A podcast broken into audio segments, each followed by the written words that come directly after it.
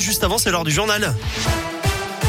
Et on débute avec les conditions de circulation, ça va Ouais, c'est redevenu fluide hein, sur les grands axes de l'agglo lyonnaise. Plus de bouchons à vous signaler actuellement. Restez tout de même prudent en volant. À la une, ça va mieux également sur le plan sanitaire. En France, le président du conseil scientifique se dit assez optimiste sur la suite de l'épidémie ce matin dans le journal Le Monde. D'après Jean-François Delfrécy, on n'aura plus besoin du pass sanitaire dans certains lieux à partir du 15 novembre. D'ailleurs, la liste des départements qui tombent le masque à l'école continue de s'allonger. 12 nouveaux départements seront concernés à partir de lundi prochain, notamment l'Ain et la Drôme dans la région. 79 départements au total mais pas encore le Rhône ou l'Ardèche. En revanche, les enfants vont devoir remettre le masque en Lozère après une nouvelle hausse du nombre de cas de Covid ces derniers jours. À l'étranger, on n'en sait plus sur l'attaque d'hier soir en Norvège. Un homme a tué cinq personnes avec un arc et des flèches près d'Oslo, la capitale. D'après la police locale, le suspect serait un Danois de 37 ans. Il serait converti à l'islam et soupçonné de radicalisation. La piste de l'attentat terroriste est privilégiée à ce stade. Un plan à 250 millions d'euros pour encourager la pratique sportive en vue des JO 2024 à Paris. Emmanuel Macron va annoncer aujourd'hui la construction de 5000 équipements partout en France. Des milliers de city-stades, dojo, terrains de basket ou encore terrains de tennis paddle vont être érigés d'ici trois ans. Le chef de l'État qui va également rechausser les crampons ce soir au cours d'un match caritatif de foot. Il débutera la rencontre au milieu de terrain en compagnie de l'ancien entraîneur de l'OL, Rudy Garcia.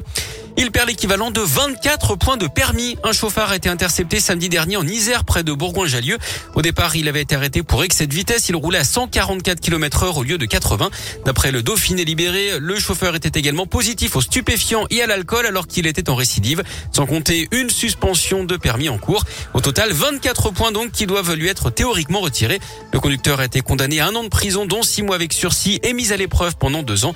Son permis est annulé. Il ne pourra plus conduire pendant au moins six mois. Il devra également équiper son prochain véhicule d'un éthylotest anti-démarrage. Eux avaient volé près de 90 ordinateurs de bord dans des voitures de la Loire et du Rhône. Quatre individus de 18 à 24 ans étaient jugés hier devant le tribunal correctionnel de Saint-Etienne. Des faits commis en août dernier. Les prévenus étaient également accusés de revendre ces consoles entre 35 et 40 euros l'unité pour un préjudice total estimé à plus d'un million d'euros. D'après le progrès, au moins une centaine de véhicules ont été recensés. Une cinquantaine de personnes se sont constituées partie civile. Parmi les prévenus, le plus âgé a écopé d'un an de prison avec sursis. Pour les autres, deux ans de prison, dont un ferme. On passe au sport et au cyclisme. Plus que quelques minutes avant de connaître en détail le tracé du Tour de France 2022.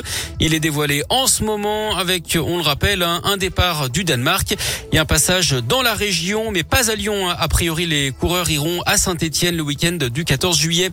En foot, les filles de l'OL jouent en Ligue des Champions euh, ce soir. Elles affrontent les Portugaises du Benfica Lisbonne à 21h. Et puis en basket, l'Asvel va tenter de poursuivre son sans faute en Euroleague. Villeurbanne, leader de la compétition, accueille le Maccabi Tel Aviv à 20h à l'Astrobal.